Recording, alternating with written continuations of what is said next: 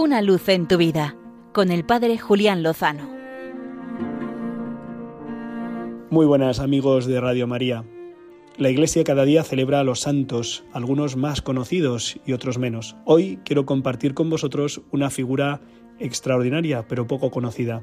Hoy es la festividad litúrgica de San Benito Meni, hermano de San Juan de Dios, sacerdote, restaurador y cofundador. Nada más y nada menos. Ángel Hércules Meni nació a mediados del siglo XIX en Milán, en una familia acomodada. Él era un joven despierto, vivo, inteligente, y pronto comenzó a trabajar en la banca. Sabemos que en esos años, apenas siendo mayor de edad, uno de sus jefes le conminó a hacer una gestión corrupta, a que firmara unos papeles para que un cliente pues hiciera una acción que no era del todo honesta. Él, con apenas 18 años, se negó y dejó el trabajo. Un ejemplo que me parece bastante relevante de cuál era su personalidad. También en su juventud le impactó poderosamente contemplar cómo los hermanos de San Juan de Dios atendían a las víctimas de la guerra italo-austriaca, tanto a los de un bando como a los de otro. Así que poco después él ingresó en la Orden de San Juan de Dios.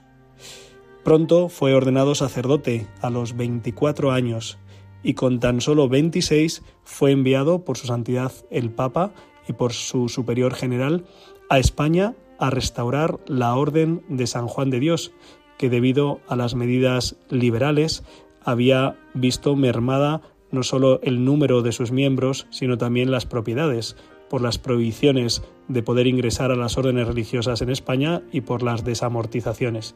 En fin, que con 26 años Benito Meni llegó a una España realmente sacudida por las movilizaciones políticas en plena Primera República. Estuvo a punto de ser asesinado en algunas de las revueltas, pero finalmente acabó saliendo adelante.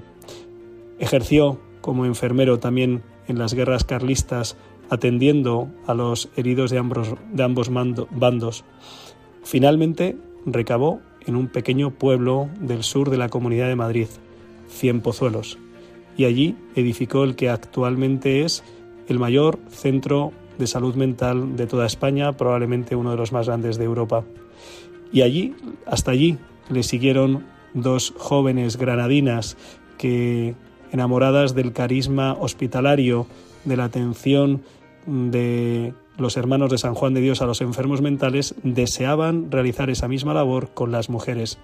Así que allí se plantaron para poder fundar junto a San Benito Meni la Orden Hospitalaria del Sagrado Corazón, que siguen llevando la hospitalidad, la caridad y la atención a los hermanos actualmente en cuatro continentes.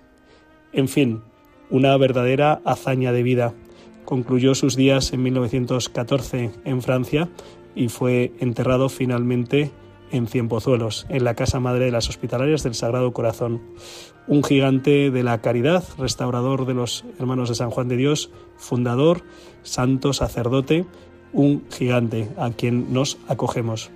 Por cierto, termino esta luz en tu vida anunciando que a partir del próximo lunes una voz muy familiar retomará los espacios de una luz en tu vida cada lunes. Así que yo me despido, seguiré los viernes y en Rompiendo Moldes quincenalmente. Ah, y no se olviden que con el Señor, seguro, lo mejor está por llegar. Una luz en tu vida, con el Padre Julián Lozano.